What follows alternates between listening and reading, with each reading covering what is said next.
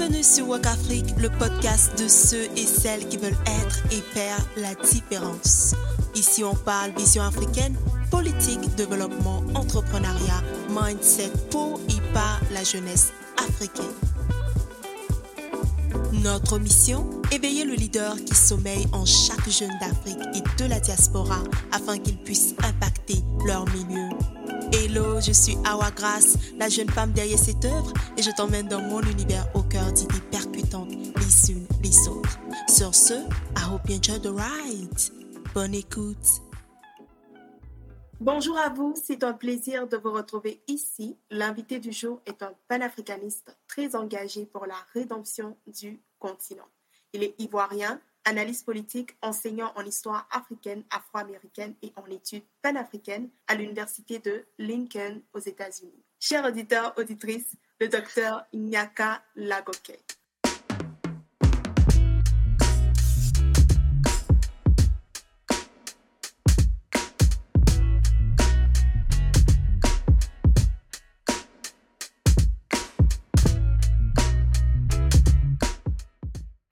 Vous êtes le bienvenu, docteur. Merci beaucoup, Awa Grace, pour, pour l'opportunité. Et puis, donc, c'est un privilège, un honneur euh, de savoir que, voilà, qu'il y a des Africains euh, comme vous qui sont en train de faire des choses assez exceptionnelles. Oh, merci surtout à vous d'avoir honoré mon invitation. Alors, qui de mieux placé que vous pour vous présenter, pour nous parler de vos activités, de vos projets et même l'impact que vous causez à la fois dans le monde occidental et africain?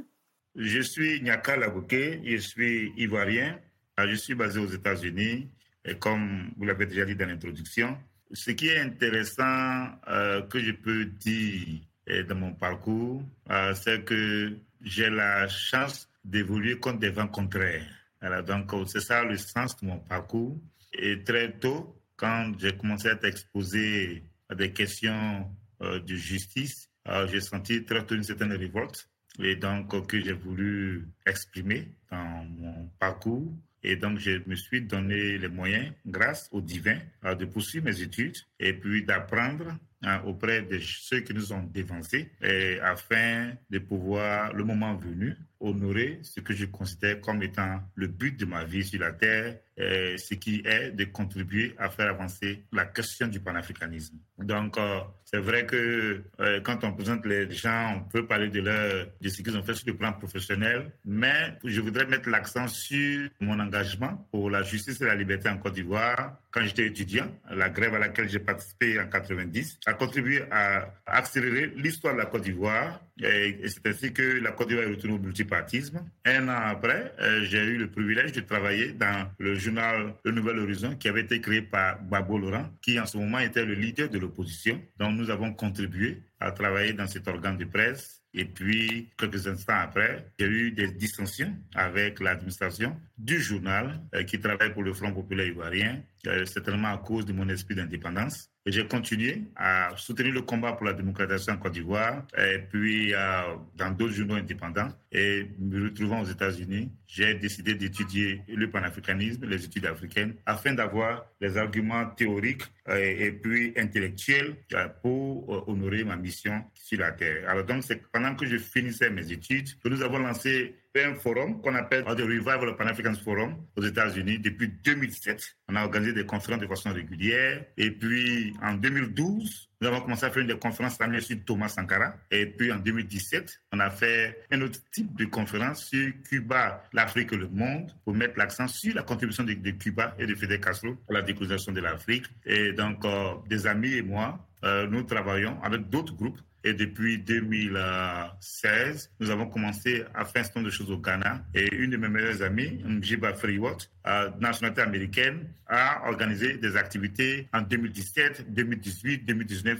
sur le panafricanisme. Et c'est ainsi que nous travaillons. Voici ce qu'on peut dire sur le parcours euh, politique euh, par rapport à la vision, ce qui est beaucoup plus important, pas en termes de contribution, mais parce que c'est ça le but, lors de parler des diplômes, des choses de ce genre. Voilà, merci à vous.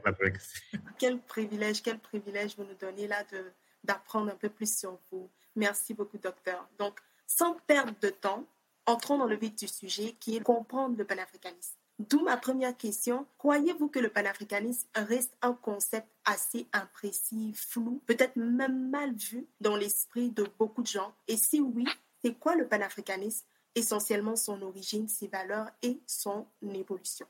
Merci. Effectivement, euh, il y a eu beaucoup de choses qui ont été dites par rapport à, ce concept. En 2008, quand Obama est devenu président, des amis et moi, on voulait organiser un atelier et donc, j'ai présenté ainsi un PowerPoint. Voilà la nouvelle vision pour le panafricanisme. Mais je vous assure, j'ai vu des Africains dans la salle. Mais non, le panafricanisme est un concept galvaudé. Il ne faut pas utiliser ce concept. Et d'ailleurs, même si tu dois l'utiliser, Nyaka, mais il faut savoir que les Blancs vont venir chercher à te détruire. Il ne faut pas l'utiliser. Mais à cause de ce qui est arrivé à tous ceux qui ont défendu les valeurs du panafricanisme et du nationalisme, les Occidentaux les ont d'ailleurs liquidés politiquement et même dans la mémoire. Et puis, ils ont fait croire que ces gens-là, qui défendaient des valeurs nobles, comme la souveraineté, l'indépendance et la justice, que c'était des gens qui étaient des tyrans au bourreaux de leur peuple. Et donc, par rapport à ça, donc, il y a une certaine forme d'anomalie psychotique qui attaque les Africains. Et par rapport à cela, de nombreux Africains se gardent d'employer un certain nombre de mots parce qu'ils estiment que c'est une expression de déclaration de guerre aux Occidentaux. Or, si nous avons peur d'employer des mots pour notre propre survie, mais à quel moment nous allons nous-mêmes recouvrir notre dignité et à quel moment nous allons lutter pour la rédemption de l'Afrique? C'est un mouvement qui fait partie de l'âme de l'Afrique. Alors, pour revenir à la deuxième partie de votre question, c'est quoi le panafricanisme? L'idée essentielle dans le mot panafricanisme, euh, c'est par rapport à l'esprit de solidarité, à l'esprit d'unité, à l'esprit d'interdépendance des Africains et des peuples de descendance africaine, quel que soit le lieu où ils se trouvent, que ce soit dans les Amériques, que ce soit en Europe, que ce soit en Asie, que ce soit en Afrique, à cause de la commune expérience des systèmes qu'ils ont subis, comme l'esclavage, la colonisation, l'apartheid, et puis le néocolonialisme, et aujourd'hui ce que nous avons, qu'on peut appeler le néolibéralisme. Et donc, euh, euh, face à la puissance des systèmes qui exploitent les Africains, tous les peuples des instances africaines, la survie, c'est que tous ceux qui sont opprimés ensemble. Donc voici le deuxième niveau de réponse Maintenant, si je peux expliquer donc l'origine du mot. En 1900, à la conférence de Irlande, Henry Sylvester William de Trinidad, considéré comme l'un des premiers à avoir utilisé le mot panafricanisme. Maintenant, il faut que les gens sachent qu'il y a eu la révolution industrielle qui a commencé au XVIIIe siècle, donc euh, en Angleterre, qui a touché l'Europe de l'Ouest, et après qui a touché le monde entier, les États-Unis. Et donc, la révolution industrielle a eu plusieurs conséquences sur le monde des idées. Et donc, je vais parler d'une seule chose ici il y en a plusieurs. Le conservatisme, euh, le féminisme, euh, il y a eu le libéralisme. Tous ces phénomènes-là sont des phénomènes qui ont été amplifiés euh, par la révolution industrielle. Mais il y a un qu'on appelle le nationalisme. Donc au 19e siècle, il y a eu une certaine volonté d'expression de nationalisme de plusieurs peuples. L'Allemagne, qui, les peuples allemands avaient été divisés pendant 200 ans, ils sont rassemblés et ce projet s'appelait le pan-germanisme. C'est comme ça que l'Allemagne a été unifiée après avoir battu la France et après avoir récupéré l'Alsace et la Lorraine. Et c'est comme ça que l'Allemagne est devenue Allemagne unifiée telle qu'on la connaît aujourd'hui. Après, au même moment, il y a eu donc l'Italie qui a aussi conquis ou bien réussi son unification. Et entre-temps, les États-Unis, depuis le XVIIIe siècle, avaient créé le pays qui s'appelait les États-Unis d'Amérique. Les 13 colonies, donc, viennent ensemble afin de pouvoir survivre face à la puissance coloniale britannique. Le principe de l'unité déjà avait été positionné de façon claire dans l'histoire contemporaine du monde au XVIIIe siècle avec les États-Unis. Mais donc, quand on parle de la montée des nationalismes ou bien du nationalisme en Europe, il y a eu un mouvement qu'on appelait le panslavisme, les peuples slaves qui devaient eux aussi bâtir leur royaume sous le leadership de la Serbie. Et c'est ce mouvement-là qui a conduit à la Première Guerre mondiale. Beaucoup de personnes ne le savent pas. Donc, quand il y a eu la Bosnie et Herzégovine qui ont été récupérées et qui ont été soustraites du joug de l'Empire ottoman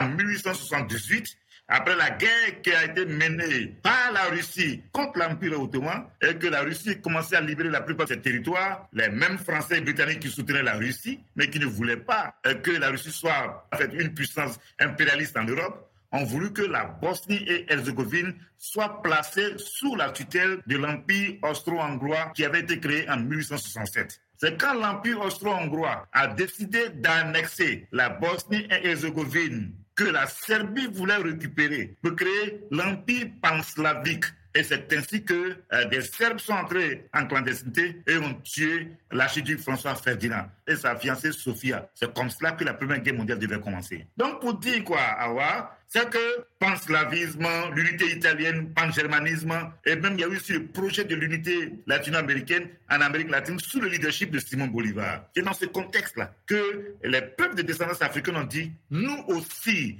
nous avons besoin d'un mouvement nationaliste similaire pour les Noirs. C'est comme ça que W.B. Du Bois, en 1898, a employé le mot panégrisme, qui a été mis dans un document qu'on appelle la conservation des races. Quelques instants après, Henry Sylvester Williams a employé le mot panafricanisme. Donc, il a été aussi, entre autres, inspiré par les faits d'histoire, par des mouvements mondiaux, par un phénomène qui prenait la plupart des peuples du monde. Et c'est pour cela que les gens doivent comprendre d'où vient l'origine du mot panafricanisme. Maintenant, pour terminer, en dehors du panégrisme, il y a eu deux autres mouvements, un autre qu'on appelle éthiopianisme et un autre mouvement qu'on appelle Back to Africa Movement, le retour en Afrique. Ce sont ces trois mouvements précurseurs qui ont été mis ensemble pour donner naissance au mot, au mouvement panafricanisme, euh, quand il a été utilisé ce mot en 1900 à la conférence de Londres organisée par Henry Sylvester Williams. Voici pour l'historique et pour que les gens comprennent. Vous avez dit sur la chaîne de télévision BF1 lors d'un échange que le panafricanisme est multidimensionnel. Or, on a souvent tendance à l'associer uniquement aux politiques. Quels sont ces autres domaines-là? Quand on parle du panafricanisme, les gens pensent que c'est seulement politique. Or, c'est un concept, une théorie, une vision qui touche la plupart des aspects de la vie de l'être humain euh, lié au continent africain. Il y a le domaine de l'éducation, il y a le domaine social, il y a le domaine culturel, euh, il y a le domaine économique, il y a le domaine scientifique et technologique, il y a le domaine spirituel, il y a la dimension idéologique. Et donc, voici, entre autres, les différents domaines quand on parle du panafricanisme. Et c'est qui le bon panafricaniste? C'est-à-dire le, panafricaniste euh, typique Parce que d'autres pensent que il faut obligatoirement être en Afrique pour se réclamer vrai panafricaniste, et d'autres pensent que voilà, il faut euh, mettre à bas les soi-disant euh, religions importées. Bon, je veux dire que ce serait prétentieux de ma part de venir dire bon, lui là il est bon, lui là il n'est pas bon. Mais alors donc voilà ce que voilà ce que je vais dire. Il y a un certain nombre de choses que euh, j'ai identifiées comme étant les critères par lesquels on peut reconnaître un panafricaniste. La première des choses, euh, en anglais j'appelle ça self-identification. Si quelqu'un est chrétien, il dit il est chrétien, n'est-ce pas? Si quelqu'un est musulman, il dit qu'il est musulman. Ça c'est d'abord la première des choses logiques. Donc si quelqu'un est panafricaniste, ou bien si quelqu'un ne dit pas qu'il est panafricaniste, bon, on ne peut pas forcément le prendre pour dire, bon, quand tu es panafricaniste, si lui-même il ne, revendique pas cela, donc que la personne même s'identifie comme étant panafricaniste, self-identification. La deuxième des choses, c'est la narrative. Quand on est chrétien, on veut propager l'évangile du Seigneur Jésus-Christ. Quand on est musulman, on a envie de parler du prophète Mohammed. Donc quand on est panafricaniste, dans la narrative, on veut trouver une narrative panafricaniste. C'est le deuxième critère. Troisième critère, c'est les valeurs du panafricanisme. L'unité, la solidarité, le partage. Si quelqu'un dit qu'il est panafricaniste et que quand il a une situation, il est le plus grand diviseur commun, et donc il n'est pas incapable de bâtir une certaine unité, donc il y a un souci. Être panafricaniste, c'est honorer les valeurs du panafricanisme, de dignité, de solidarité, la culture africaine. Ça, c'est le troisième critère quatrième critère euh, par lequel on peut reconnaître un bon panafricain ou un bon panafricaniste, euh, c'est de mettre sur pied ce que j'appelle un agenda programmatique qui fasse la promotion du panafricanisme. Quel est cet agenda? Si c'est les conférences, euh, si c'est les rencontres, si c'est mettre sur pied les communautés d'autodéveloppement, si c'est promouvoir une éducation afrocentrique, défendre les intérêts de l'Afrique, donc, voici un certain nombre de critères. Euh, je voudrais m'arrêter sur ces quatre qu'on puisse dire que telle personne est panafricaniste ou bien est moins panafricaniste. Maintenant, il y en a qui pensent que pour être un bon panafricaniste, il faut vivre en Afrique. C'est parce que les gens ont une mauvaise euh, compréhension euh, de l'histoire du panafricanisme. Tout à l'heure, comme je le disais, le panafricanisme a commencé dans les Amériques et ça n'a pas commencé en Afrique. Du moins, le mot panégrisme a été utilisé par un Américain noir W.B. Du Bois.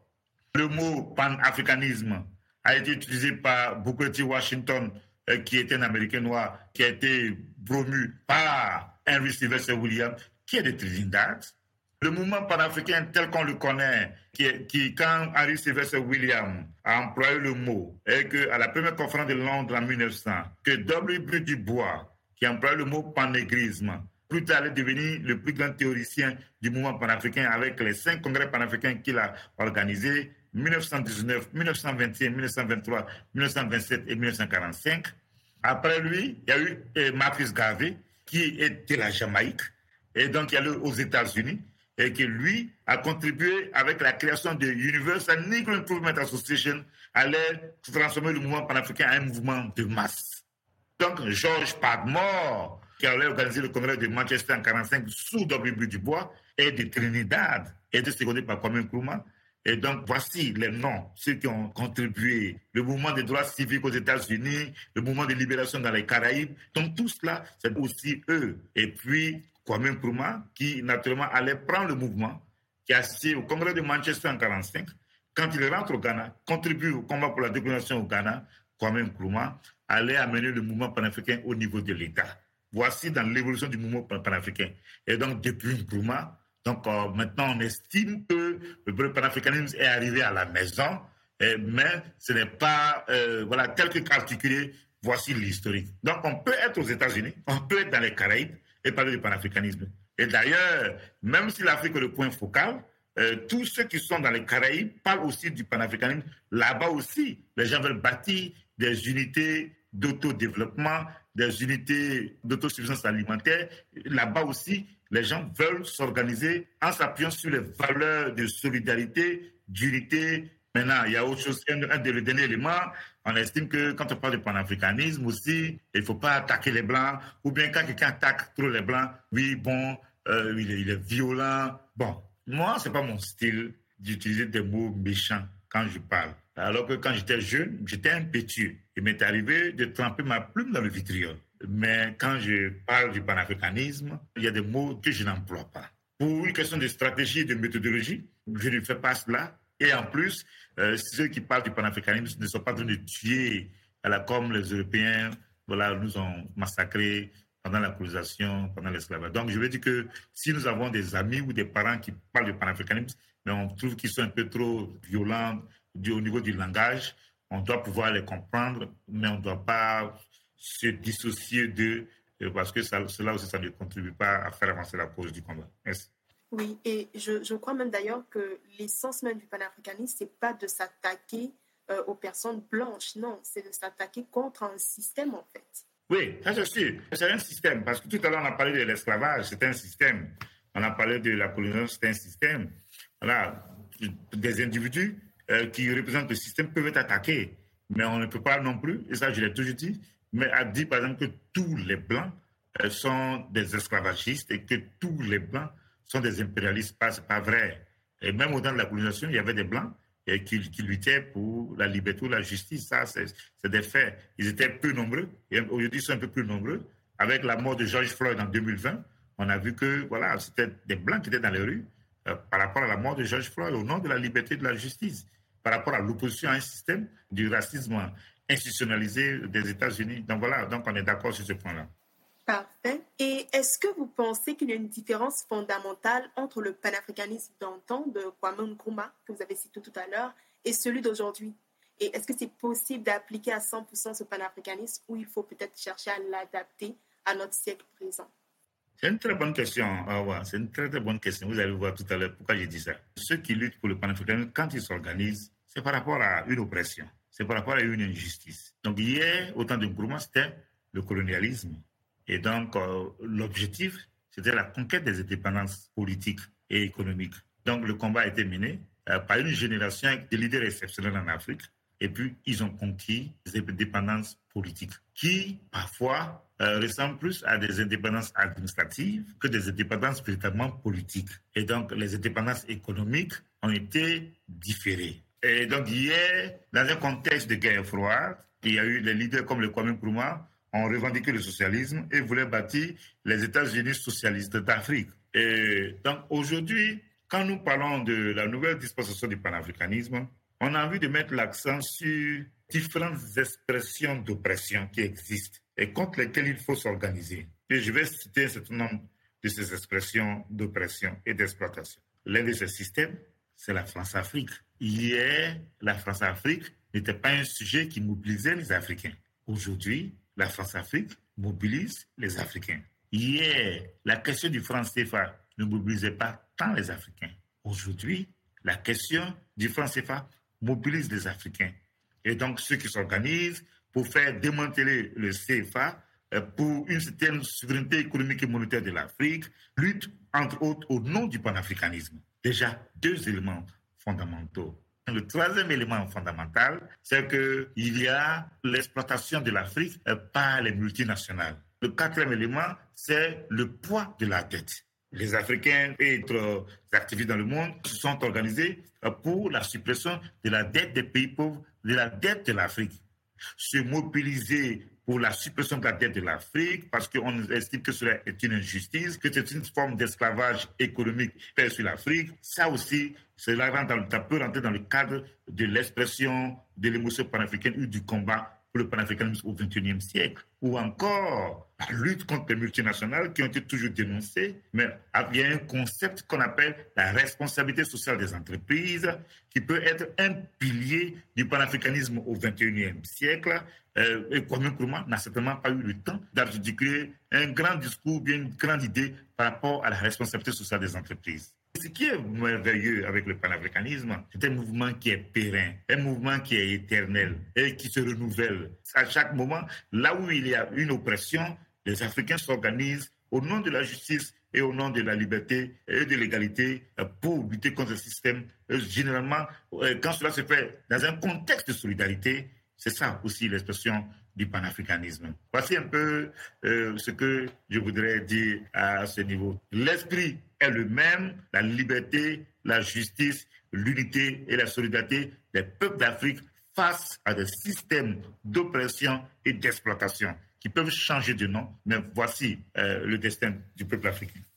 Merci, docteur. Et en parlant de mobilisation, on voit aujourd'hui que le Mali est en quelque sorte un symbole, un catalyseur important euh, dans ce retour au panafricanisme, dans ce réveil. Qu'est-ce que vous pensez-il là-dessus? Le Mali aujourd'hui est devenu le symbole de l'expression panafricaniste au XXIe siècle et comme on le sait, euh, les Maliens se sont mis dans les rues euh, par centaines de milliers. Et donc, on fait partie IBK, qui était un pion de la France. IBK fait des détournements de fonds.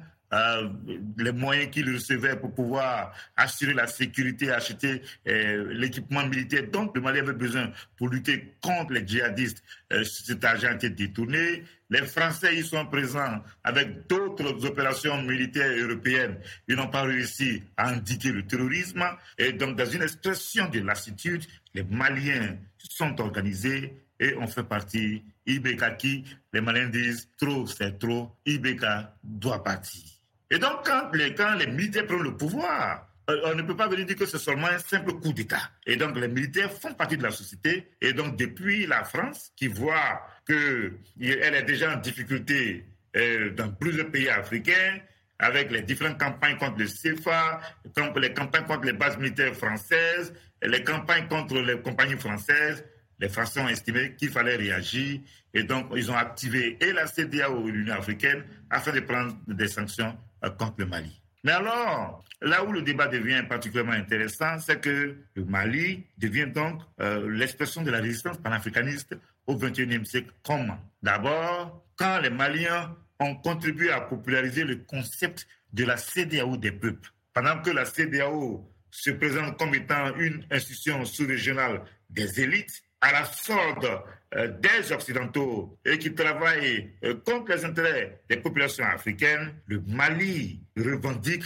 la CDAO des peuples. Grand concept dans le débat panafricain. La deuxième des choses, c'est la diversification des partenaires. Hier, le Mali, au temps de Modibo Keïta, euh, il faut savoir que le Bamako a abrité euh, la création du Rassemblement démocratique africain le 18 octobre 1946 et que Modibo Keïta a joué un très grand rôle dans le RDA. Modibo Keïta a contribué à la mise sur pied de la Fédération du Mali qui devait être composée du Bénin, du Dahomey, de la Haute-Volta, de la Mauritanie et du, Sénégal. En ce moment, on appelait cela le Soudan français. Et donc, bien plus tard, avec les manœuvres de Félix Houphouët-Boigny, président de la Côte d'Ivoire, et des Français, cette fédération n'a pas pu euh, s'est rétrécie et il y avait seulement le Sénégal et le Soudan français qui devaient faire partie de cette fédération. Le Sénégal en est sorti. C'est comme ça que le Soudan français est devenu Mali, mais né sur les fonds baptismaux euh, de la vision panafricaniste. Il y a eu la création de l'Union Ghana-Guinée, encore avec la contribution de Modibo Keïta, qui, à un moment donné, a chassé les bases militaires françaises qui étaient au Mali au lendemain des indépendances. Donc, le Mali a contribué à avoir des relations avec l'Union soviétique. Donc, cet esprit d'indépendance, de souveraineté, de, de panafricanisme, a à un moment été réduit avec Moussa Traoré et tout ce qui a été fait par les Français, mais cet esprit n'est pas mort. Cet esprit a répondu aujourd'hui. A Assimi Goïta qui a demandé aux Français de quitter et donc le sol malien, dans, la mesure où ils ont décidé de s'associer aux, Russes et à tous les autres pays qui voudraient faire une coopération économique avec le Mali. Autre facteur important, et je vais le dire, on va peut-être passer à autre chose, c'est ce que les Maliens appellent la dette de sang. Une façon de rappeler aux Français que, bon, euh, nous sommes morts, euh, pour aider la France à se libérer du nazisme. Et nous sommes morts pour la France et pour l'Europe. Et donc, euh, on respecte les 53 soldats qui sont morts luttant pour le Mali, mais il ne faut pas venir complexer les gens par rapport aux 53 Français qui seraient morts. Donc, on respecte la mémoire, les sacrifices, mais comme je l'ai dit, quand on fait une, arithmétique macabre, entre 53 euh, soldats français blancs morts et des dizaines de milliers de soldats africains morts pendant la Seconde Guerre mondiale. Donc je ne veux même pas parler de ceux qui ont été tués pendant la colonisation ou l'esclavage. Bref, voilà, donc euh, voici autant d'éléments dans la conversation qu'il faut savoir présenter quand on parle de ce que le Mali représente aujourd'hui. Il y a aussi la question du CFA. Euh, les réserves du Mali ont été bloquées par la CDAO et la Banque centrale des États de l'Afrique de l'Ouest. Et puis donc la question c'est de savoir le Mali dont on disait euh, qu'il s'écroulerait après une semaine ou deux semaines. Cela fait deux ans que les Maliens payent les salaires de leurs travailleurs et que l'État malien, malgré les difficultés, Donc voici autant d'éléments qui vont permettre euh, aux gens de voir ce que c'est que l'expression du panafricanisme, de la résistance panafricaniste. Et donc c'est pour cela que nous avons autant de fierté et de dignité euh, pour le Mali et pour ce que le Mali représente. Euh, on a vu le Mali s'associer avec la Russie et certains disent que c'est comme si on quittait un colon pour aller vers un autre colon. Non, dans l'histoire de l'Afrique, même si la Russie était présente euh, à la conférence de Berlin, mais la Russie n'a pas récupéré des territoires en Afrique. L'Amérique aussi était présente à la conférence de Berlin. On pourrait dire que l'Amérique n'a pas récupéré des territoires en Afrique, mais l'Amérique avait donc le Libéria déjà. Mais les Russes, dans l'histoire de l'Afrique, là, étaient à Berlin, mais ils n'ont pas récupéré des territoires. Et mieux, quand il y a eu donc la colonisation, et que les Africains avaient besoin d'alliés pour lutter contre la colonisation et contre l'apartheid, l'Union soviétique a soutenu les peuples africains dans leur lutte contre le colonialisme et, l'impérialisme. Ça, c'est des faits d'histoire. Et c'est pour cela que Mandela était à l'aise d'aller en Russie, d'aller à Cuba, parce que ce sont des peuples qui ont soutenu le combat euh, contre l'apartheid. Donc, on ne peut pas dire que euh, la Russie est une nation colonialiste dans le contexte africain. Et c'est pour cela que euh, beaucoup de gens en Afrique ont une certaine sympathie euh, pour la Russie, malgré la propagande occidentale, dans la mesure où le combat mené par la Russie aujourd'hui pour un monde polycentrique et pour un monde multilatéral où on résiste à la domination ou bien à l'hégémonie occidentale. Et ce monde-là, si la Russie réussit, selon beaucoup d'Africains, cela va rejaillir sur la plupart des peuples qui aspirent à la pleine souveraineté. Donc la Russie, une puissance colonisatrice au sens traditionnel du terme, comme la France, l'Angleterre, l'Espagne, les États-Unis. Merci, docteur. Ma prochaine question est un peu par rapport à la démocratie. Est-ce que vous croyez que le modèle de démocratie euh, occidentale tel en Afrique qu'on observe de nos jours doit être revu? Parce que quand on regarde en profondeur, c'est comme s'il y avait un clash entre ce type de démocratie-là et le panafricanisme en soi. Oui, dans nos conversations, effectivement, on estime qu'il faut revoir la démocratie. Quand je le dis, j'ai des soucis et avec ceux, qui sont les adeptes orthodoxes de la démocratie occidentale. Et donc, j'ai aussi des soucis avec ceux les, parmi les Africains qui estiment que tout ce qui vient de l'Occident est à rejeter. Moi, j'étais toujours pour la voie du milieu. Il faut déconstruire le modèle démocratique tel qu'on le voit. Alors là, comment on le fait?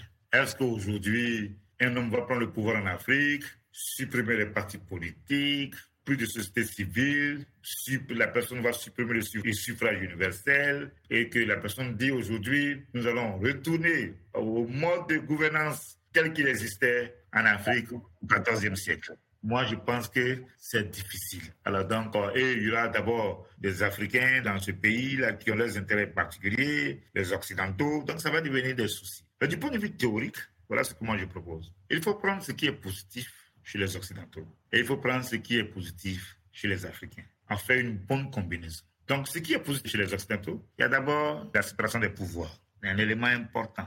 Le deuxième élément, c'est l'existence de la société civile. C'est un élément important. Le troisième élément, c'est l'expression du suffrage universel. Les gens vont, y votent. C'est un élément important. Ça, on peut prendre ça du monde occidental. Mais il y a dans le monde occidental, la façon dont leur démocratie fonctionne, il y a quelque chose que je n'aime pas beaucoup, mais que je prends comme exemple pour présenter des choses positives dans le monde africain précolonial. C'est ce qu'on appelle aux États-Unis the winner takes all.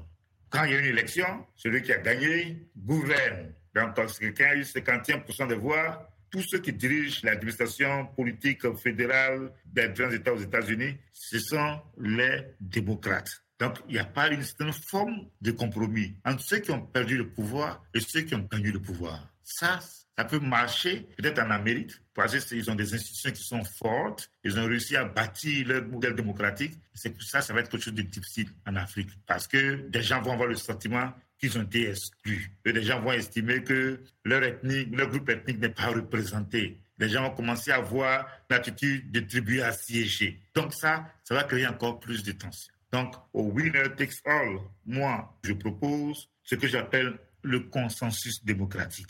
Celui qui a gagné l'élection et celui qui a perdu les élections, il devrait avoir une certaine forme de compromis au nom de ce consensus démocratique-là pour que même celui qui n'est pas qui n'a pas gagné l'élection soit associé à la gestion du pays. Ça, c'est un peu comme ça que les sociétés africaines fonctionnaient pendant la période précoloniale. Donc, en parlant donc de certaines choses positives dans la société précoloniale, le chef ou le roi, avec euh, la cour des notables, ses conseillers, et puis l'assemblée du village ou du royaume. Ce modèle doit être utilisé pour permettre, encore voici le deuxième concept, une inclusion ou une participation beaucoup plus grande de diverses couches de la société. Voici, euh, Our Grace, une des contributions que nous sommes en train de préparer. Merci, docteur. Quel message voudriez-vous adresser euh, à la jeunesse qui nous écoute présentement concernant le panafricanisme On doit être courageux, on doit être audacieux. Il y a tellement de choses à faire dans le combat panafricain et les Occidentaux ne peuvent pas arrêter ce processus-là. C'est-à-dire que même si c'est du point de vue conceptuel, si c'est au niveau du point de vue de l'émotion, au niveau du point de vue de la pensée, même si on n'a pas encore créé les États unis d'Afrique, tôt ou tard, ce concept-là ne peut pas être réprimé. C'est au nom de ce concept que les Africains sont mobilisés pour la libération de Mandela. C'est au nom du panafricanisme que les gens célèbrent Kwame Nkrumah, que les gens célèbrent Thomas Sankara, que les gens se souviennent de Malcolm X, que les gens parlent de Dr. King. C'est au nom du panafricanisme que les gens sont mobilisés par rapport à la mort de George Floyd. Donc le panafricanisme, là, il n'y a pas de puissance sur cette terre qui soit tellement forte qu'elle puisse un jour faire supprimer le panafricanisme. C'est impossible. Et cet esprit existe, tenu et entretenu par les mains des ancêtres, les âmes des êtres désincarnés qui ont saigné cieux, qui sont morts, qui ont versé leur sang, font ce qu'il faut faire pour que cette flamme-là, elle soit là. Quand il y a des gens comme la Goïta, si jeune, mais qui n'a même pas eu le temps de se former de façon idéologique, aujourd'hui, il est devenu le symbole du panafricanisme. Ou encore, quelqu'un comme Rajoelina, le président de Madagascar, en pleine crise du Covid, et qu'il a trouvé Artemisia, euh, une boisson naturelle pour lutter contre le Covid. Et on a vu euh, toute la, puissance impérialiste euh, qui, s'est abattue contre lui. Mais pendant la crise du Covid, Rajolina, président de Madagascar, est devenu le symbole de la résistance et de la dignité panafricaine. Donc, voici autant d'éléments qui existent et qui font que c'est un mouvement que personne ne peut arrêter. si la jeunesse africaine devient beaucoup plus sérieuse et se débarrasse des effets des médias sociaux et essaie de découvrir le sens de sa responsabilité historique, l'Afrique dans les 50 prochaines années ne peut pas être la même. On pourrait même avoir de véritables États organiques unis sur le continent africain. Nous sommes encore là, nous allons apporter ce que nous pouvons apporter, mais les jeunes doivent amener le combat à un autre niveau. Voici euh, le sens de mon appel. Wow, merci beaucoup, docteur. C'était un échange tellement enrichissant. Je ne sais pas pour vous, vous qui nous écoutez, mais merci d'avoir passé ce moment avec nous. Nous allons devoir nous laisser sur cette note et on se dit à la prochaine. Ici, merci beaucoup. votre animatrice. Merci à votre place. Merci beaucoup.